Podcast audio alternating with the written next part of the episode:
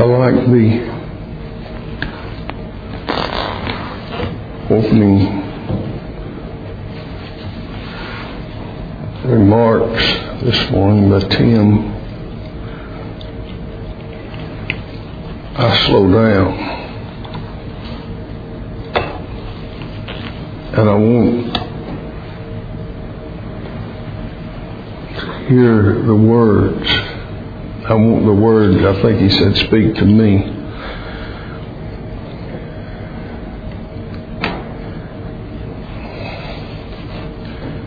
Folks, don't be in don't be in a big hurry trying to get your chapter in for the day. I sat there thinking during that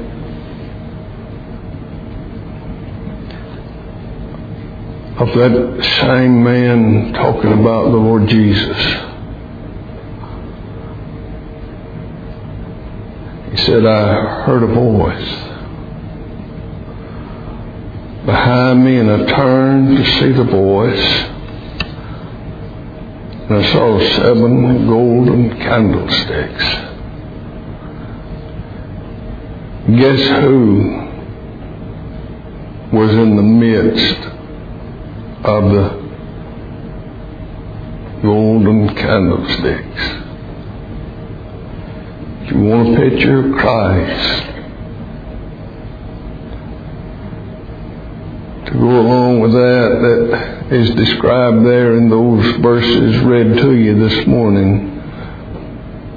Read in the first chapter of Revelation.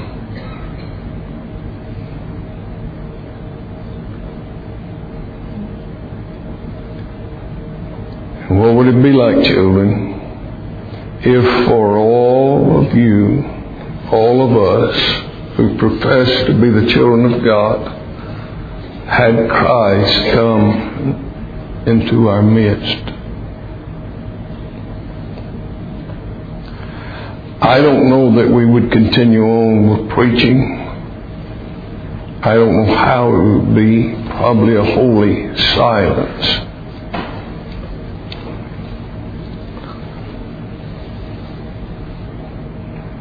And we'd be afraid to speak.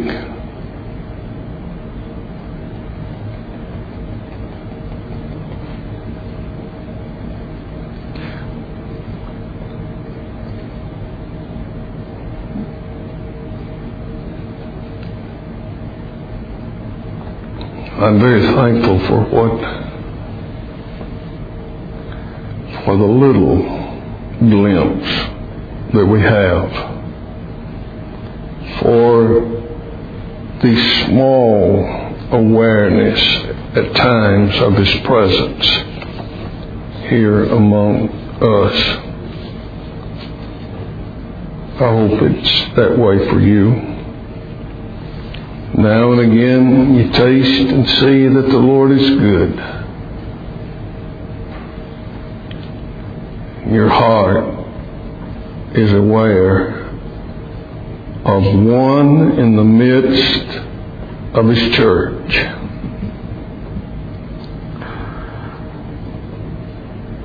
I want you to turn with me to the 20th chapter of Acts. This is not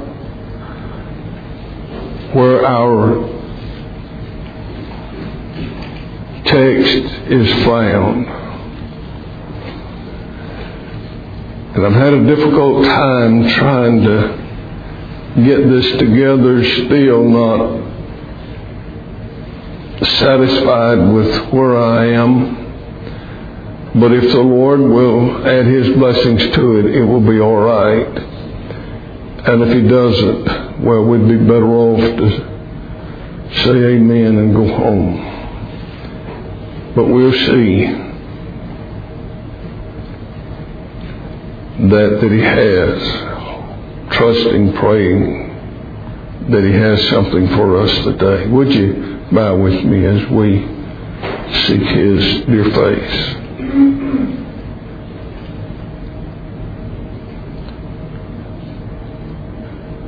Gracious, Holy Father, blessed Lamb of God.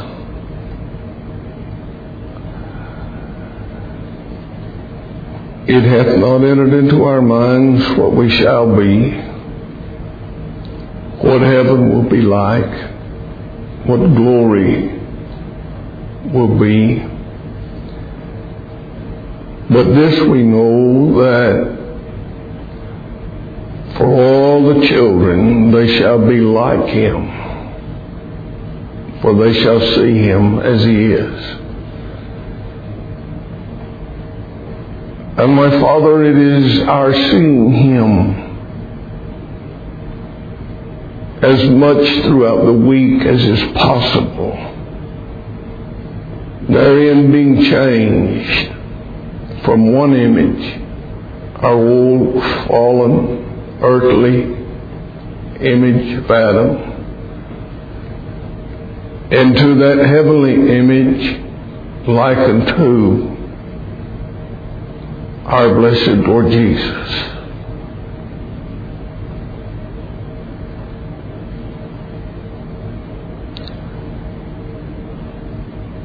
Although we ask and we look for that blessed day of the appearing of Christ our Lord. Not at the consummation of all things, but now in time.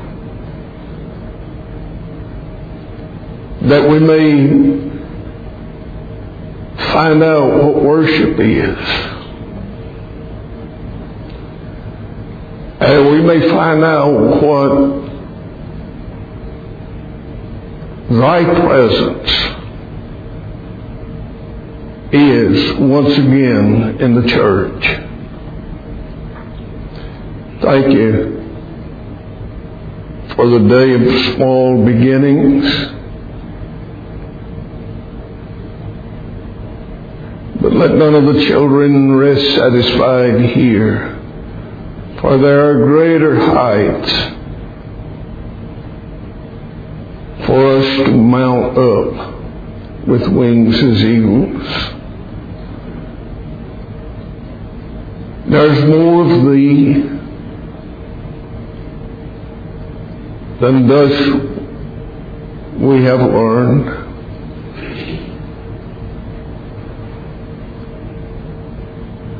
And there's so much in our Lord Jesus.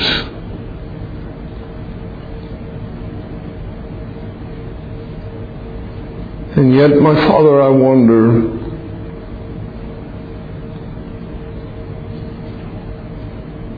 just how empty are our vessels that we might be filled. Are they not already so full?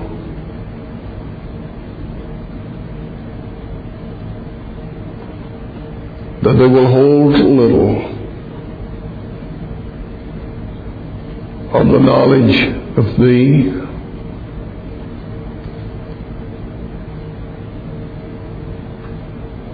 Of greater longings for Thee.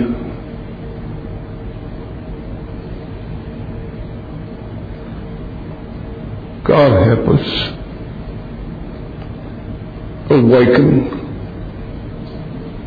draw, enliven our cold, icy frame of spirit.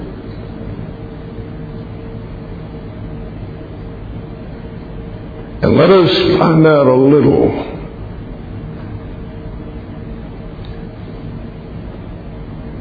Of what those fiery, burning creatures. Find out a little by experience within of what they are.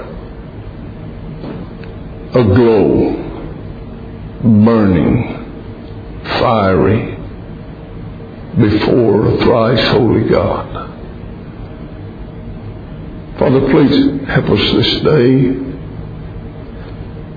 Give utterance, rightly so, and give heart.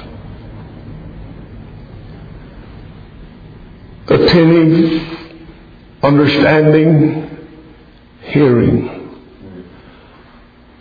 Glorify thy great name as you continue working with us and in us this day. We pray in Christ's name. Amen.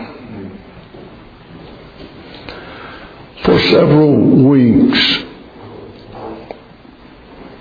I have tried to set something a little before your minds of the greatness of God the magnitude of God, and uh, any man is limited in any of these things. The infinitude of God, the height wherein God dwells, and yet being that high above us can be very near to us at the same time. I wanted you to begin thinking of Him as high and exalted. And you get above this religious teaching that have taken so much from God away. And you begin to think of God higher, higher than your highest thoughts, greater than anything that you can ever imagine. And yet that same God can be very near to you in the Lord Jesus Christ. Now this morning I want to I want to change a little from setting God before you to that which is a little more personal.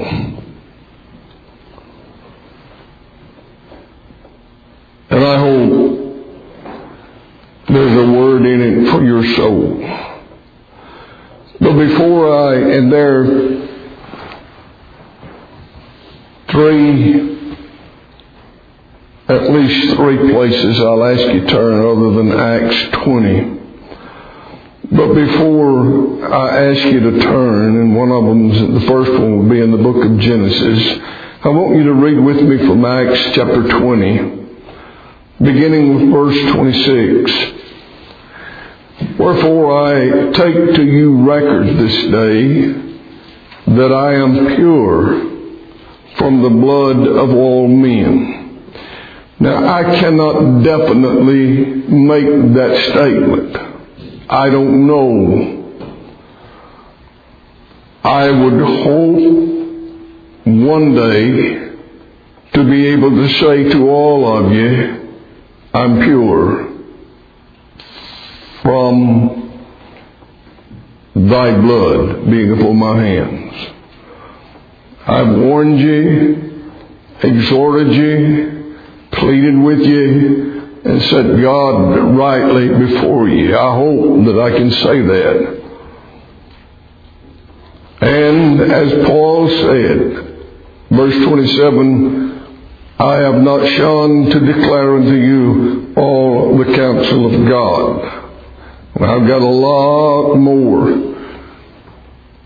to reach that that I never will of the counsel of God declaring unto you. But now he, he then turns to the elders at Ephesus that he has called here to him. Take heed therefore unto yourselves and to all the flock over the which the Holy Ghost hath made you overseers, to feed the church of God which he hath purchased with his own blood. Now, Paul knew what was going to happen. When I depart, there are going to be grievous wolves entering. Good friend, that you would know in, in the northern part of our state here is almost past going. And not able to get to the pulpit much anymore. But he said that he's already got wolves knocking at the door wanting to take over the church there. And he's told them, no. If nobody from within can, the doors will be closed. Well, I don't want somebody coming after me that's going to destroy what we've labored here for. Paul knew that was going to happen at Ephesus. And he also knew this. Among you, there are going to be those that rise up not sparing the flock, speaking perverse things. Now, I don't have that thought of any of you here. I don't. I believe all of you here would be as best as possible true to the Scriptures and to the Lord. But I don't know who might come in. I don't know what they might try to do to you. Now, I hope in my departure, and as far as I know, this is not the last message that I'll be preaching to you, so don't sit there thinking that. I want you to think more on what I'm trying to say other than that. But when God says to me, Watchman, what of the night? and asks me to describe and define and declare and preach on that to you, I hope that in the end that I can say, I've not shunned to declare unto you the whole counsel of God. I've tried to tell you, warn ye about the darkness that has engulfed us all around you. I hope I can say that. And now that which we will get to this morning is found in Genesis chapter number 2. Completely different than that which we've been on.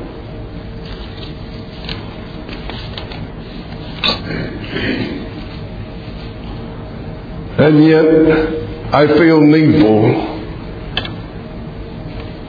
to speak this to you today.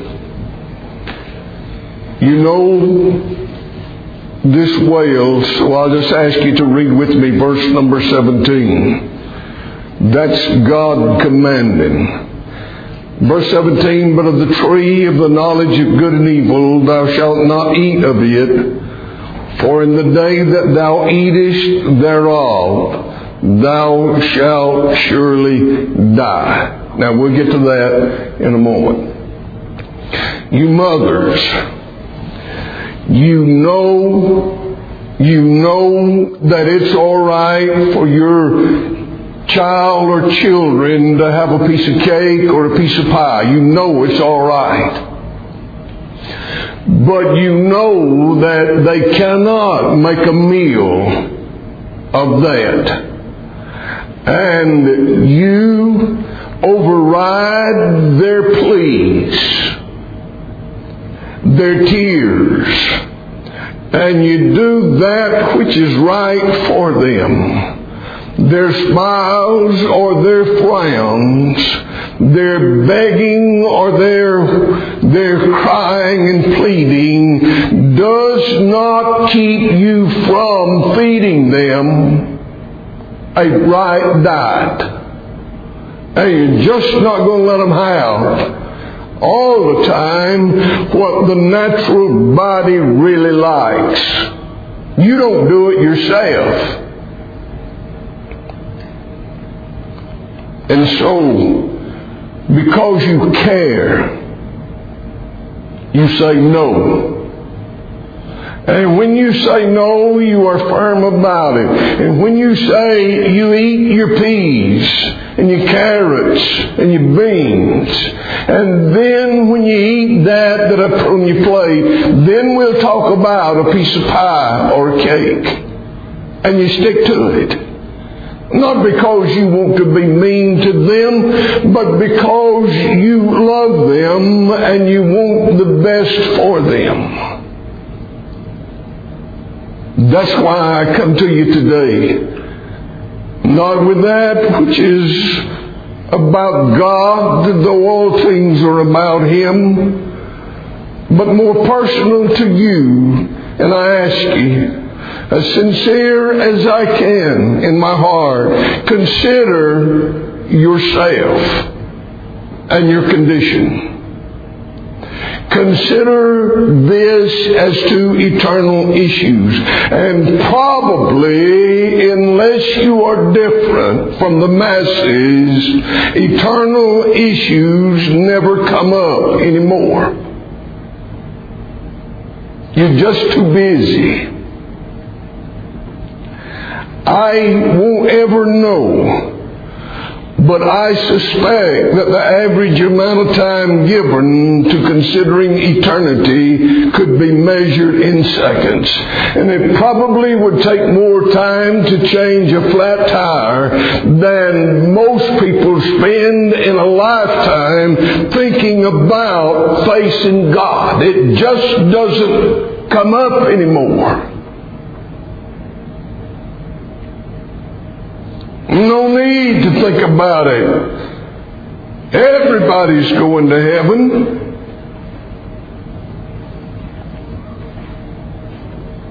Why give way to negative thoughts about I might not go? Children, peace as being reconciled to God in Christ is one of the greatest of all comforts. God was reconciled to you if you were a child. You were at enmity. Christ did away with that and reconciled you to God. That's a great comfort. But peace of God and peace with God is a non-issue in our day. Most folk have a self-credited peace. They've never been bad enough not to have peace within. And we live in a day when all men, and when I say all men, I use it in the sense that the language of the scriptures, it does not mean every single individual, but again I go back. We live in a day when all men live with a peace within.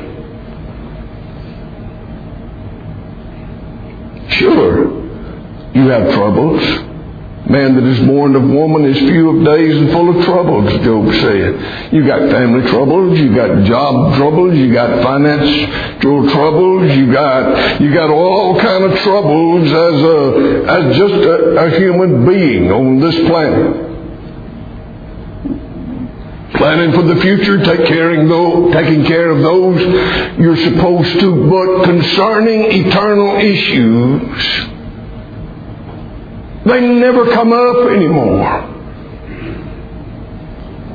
We're either not bad, have never been bad enough, or if we were bad, we've reformed to a great degree to, to now we are religious enough that we tell ourselves we've got peace with God. No disturbing of the Spirit now. And when one is is conscious of no severity and no sternness in God, the dread of sin is lost. Adam, you eat, that you die. We don't dread sin. Any watchfulness against sin. We don't, we don't think a thing about guarding our, our mouths. We've lost, we've lost the severity of God, the holiness of God, the strict demands of God.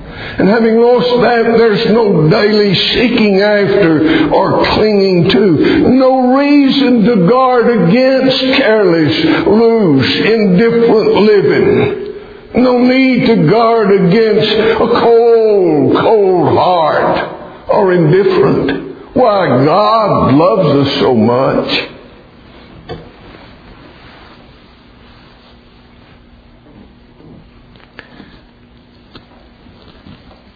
God's love is greater than any will ever know. But God's love's not like that old, that old grandfather or grandmother who dare not pick up a switch.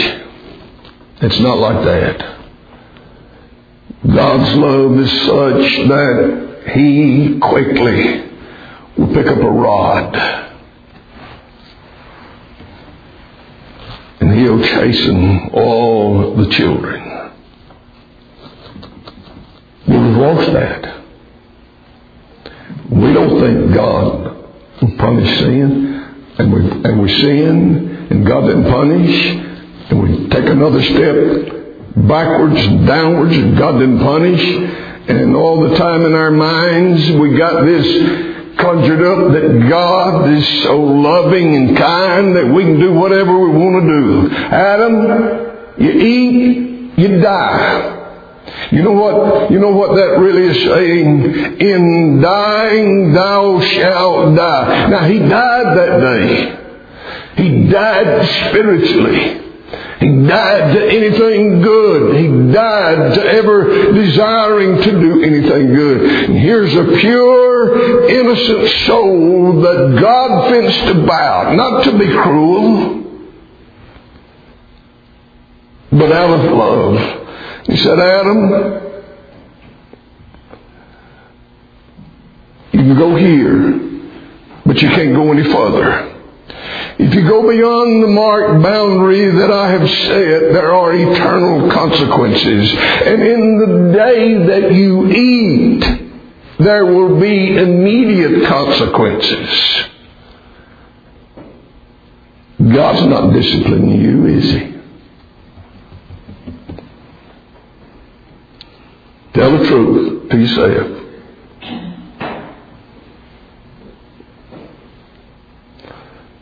spent yesterday not seeking God. He didn't do a thing to you. You spent a day sitting on the pew and uh, your heart's a million miles away. God won't do anything to you. Adam, you die. Children, in dying thou shalt die. That day, Adam, you'll, you'll become mortal. And life from that day forward till you take your last breath on this earth will be a life of dying. Adam, with purity of heart, had a disinclination to evil and disobedience. We have no inclination to that which is good. Not by birth first and not by nature. Everything about me by natural birth, everything is inclined not to good, but to evil.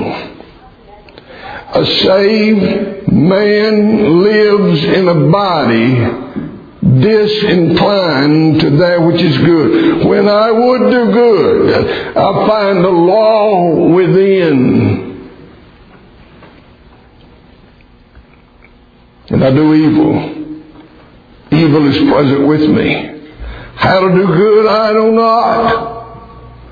How to get beyond this, I cannot find a way.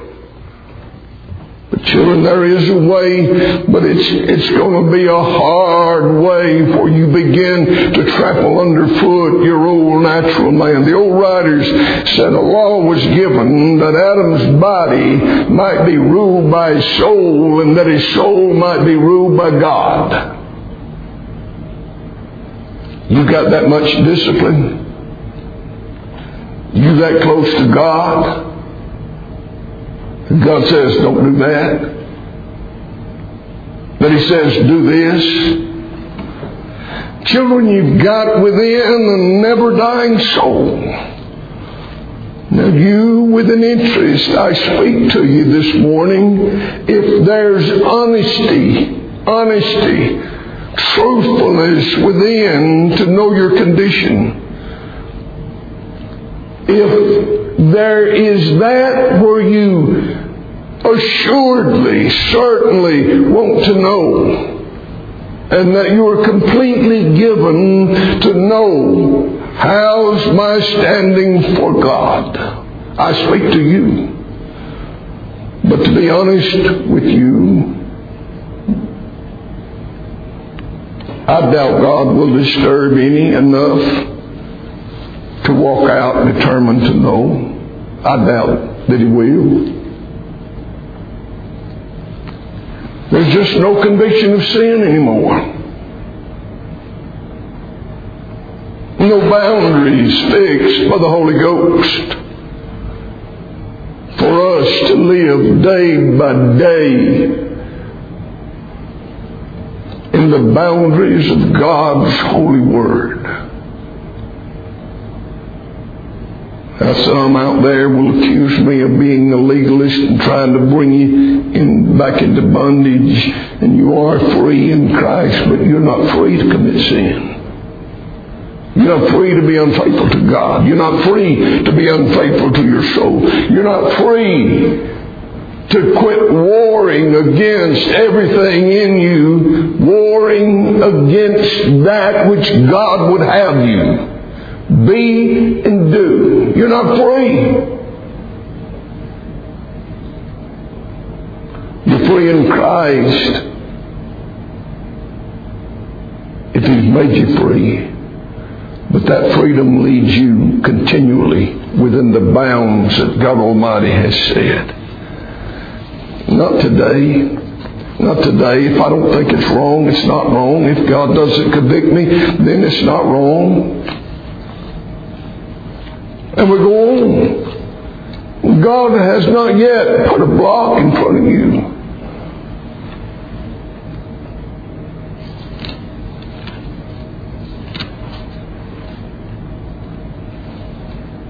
I can't, I can't remember who talking about our old flesh, about there being no sin in it. He said, your old flesh is just a, just a donkey that you ride around on.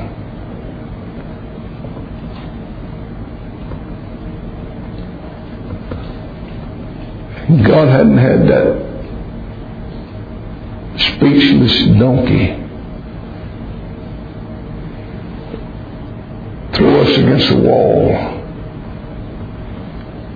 and say, Why are you beating me? John 16.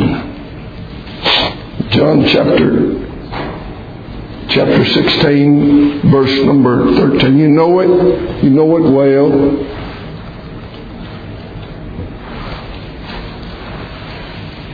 But are we going to seed on knowledge?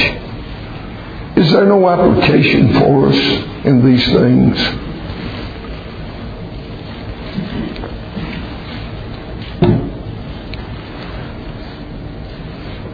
John 16, 13. Howbeit, when he, the Spirit of truth, is come, he will guide you into all truth. For he shall not speak of himself. You heard this crowd that's always talking about the Holy Ghost. Well, that's not the Spirit of God, because he will not speak of himself. But whatsoever he shall hear, that shall he speak and he will show you things to come. But now listen, if he does that when he's come, when he departs, there is no obedience in you, and and you leave that somewhat dedication of walking with or seeking to walk with of faithfully striving to find out where God is today. Some of you lost God 20 years ago. You left Him.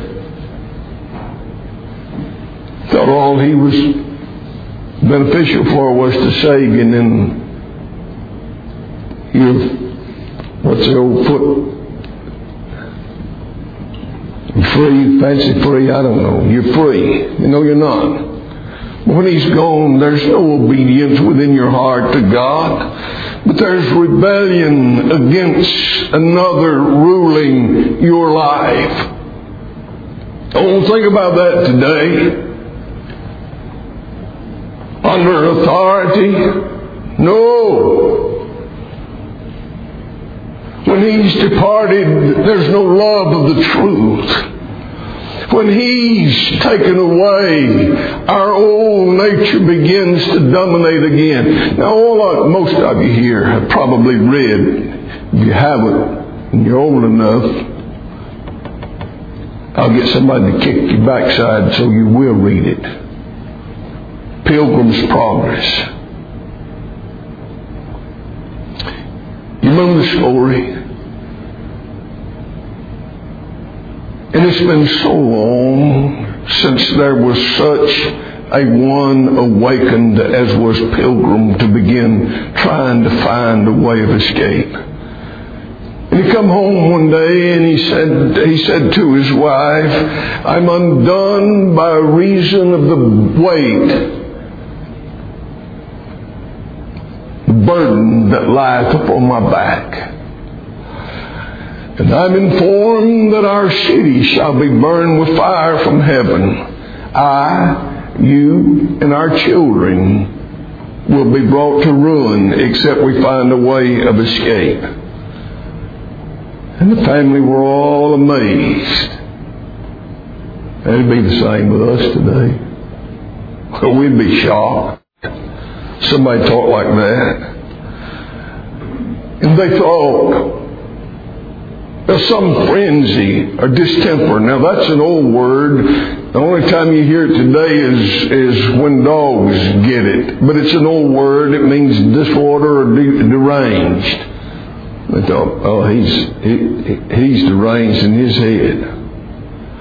So they rush him off to bed to get him to sleep, thinking that a good night's sleep will help. And he wakes up the next morning, and the wife said, "How how are you today? Did did the night's sleep help you any worse, worse? Oh, my condition is worse." And instead of trying to help him, they became hardened against him and thought, "We'll drive, we'll drive away that distemper." Well, harsh words. We'll deride. We'll chide. We'll neglect. We'll pay him any more attention. He's talking like a crazy man. To be a crazy person to the Society for God to bring conviction of sin like that.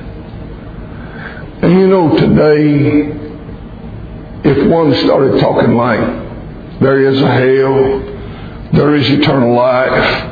I'm undone. I don't know how to escape where I am. we'd get him to the doctor, her to the doctor, and we'd give him a sedative or a nerve nerve pill or, or some kind of shot to knock him out, because that's just not right. Or if it continued, we'd put him off in a mental war. You know the song where it talks about if, if every stalk on earth was a quill and every man a uh, scribe by trade,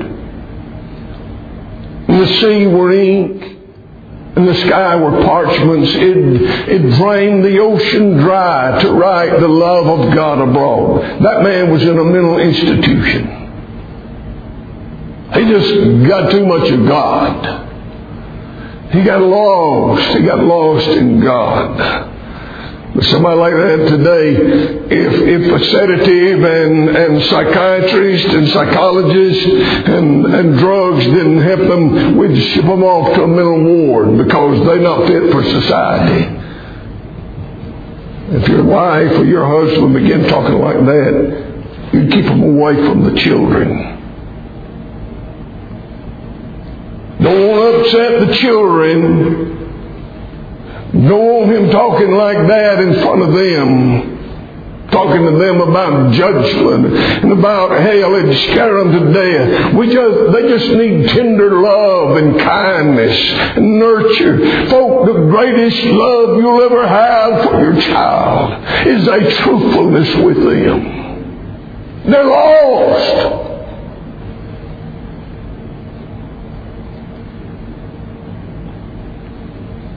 Quit feeding them cake. Be honest with them. Sure, they need kindness, and they need nurture, and they need love. But they need an honest mom and dad. Paul, thou art mad. They said of Christ, and the family went to get him to bring him home. He's beside himself. Well, he never heard a man talk like that. And the religious crowd thought he's got a demon. They said that of Paul. Adam, you eat, you die. And in dying, thou shalt die. Every day there's a wear and tear on your old physical body. Every day. Cells, cells die. You shed them. They've got to be replenished. Diet, rest, exercise. Now, that for the body is the easiest exercise. That for the mind mentally is second easiest.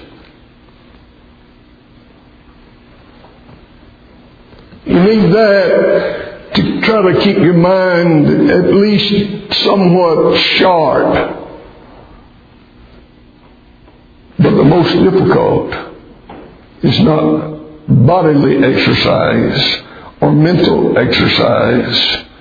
It's the exercise of your soul, spiritual exercise. You can read a chapter a day or five or six and attend regularly here and never have your soul exercised. Never. Do what Tim told you, slow down. See if God will talk with you. Paul said, Herein do I exercise myself, Acts 24, to have a conscience void of offense toward God, number one, number two, toward men. Well, one last.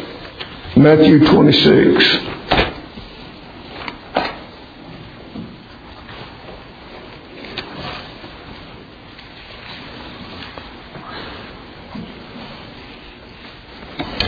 Matthew chapter number 26.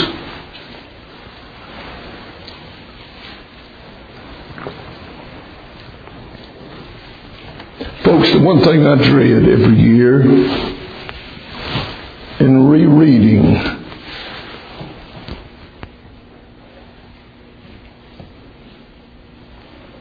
the death, the crucifixion, the treatment of Christ the one thing I dread is getting to these chapters in the gospel. I'd rather skip them. It is so grievous to my soul to know we had such a part. He did this. But in verse number 38, well, he took with him Peter, James, and John. And he saith, My soul is exceeding sorrowful, even unto death. Now, somebody told you that today, you, you'd think they were just playing on words. And they would be. Children said, I'm starving to death. Well, hadn't been two hours since they ate. So you know that's not true. But when Jesus said, the soul sorrowful even unto death, he commanded them, tarry ye here, just like God commanded Adam, and watch with me. And he went a little further and fell on his face and prayed, saying, O my Father, if it be possible, let this cup pass from me. Nevertheless, not as I will, but as thou wilt. I won't get into this, but I, you can't convince me he's praying to escape dying on the cross. No way. And he, and he cometh unto his disciples and findeth them asleep and saith unto Peter, Peter, you're the one that said you'd go with me all the way to death. What? Could you not watch with me one hour? Watch and pray that ye enter not into temptation. The spirit indeed is willing, but the flesh is weak. He went away again the second time, prayed, saying, O my Father, if this cup may not pass away from me except I drink it, thy will be done. He came and found them asleep again, for their eyes were heavy. He left them and he went away again and prayed the third time, saying the same words. Then cometh he to his disciples and saith unto them, Sleep on now. Take your rest. Look at yourself. Behold, the hour is at hand. The Son of Man is betrayed into the hands of sinners. Watch with me. He asks. He comes and he wakes them. Watch with me, lest you enter into temptation. He comes and he finds them asleep. And I read to you that he just went away. He just left them. He comes the third time even though he called these three back to him. And all became very active in the kingdom of Christ and in his service and were useful. I'll leave you with this in closing. I don't want it to be you, but there's going to be a large number that started out. A large number. And they fell asleep never wakes them. Remember, the Pilgrim lost his scroll when he fell asleep and had to go back, retrace his steps. You lost your Bible some months or years back. Or you know where written pages are, but you lost you lost your book. Large number never be wakened. Listen.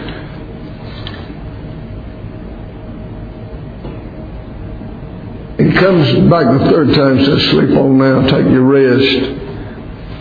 And that's always created a little mind boggling statement here after he told him to sleep on. Verse 46 Rise up, rise, let us be going. He told them to sleep, but he told them to get up. Those three lost what they will never, what they never got back in life because they did not obey what he told them. They can never gain it. Sleep on. That opportunity is past and can never be recovered. You lost that, sleep on, get up. Am I speaking to one this morning where God said,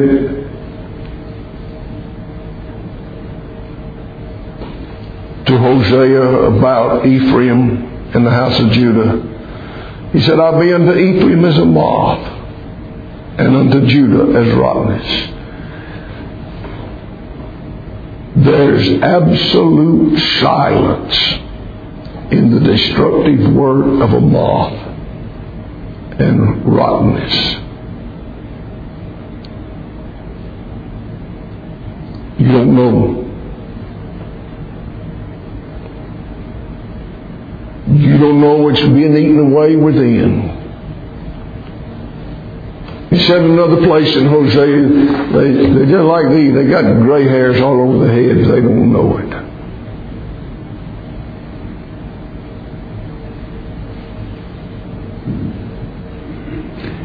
You don't know that you'll get my age.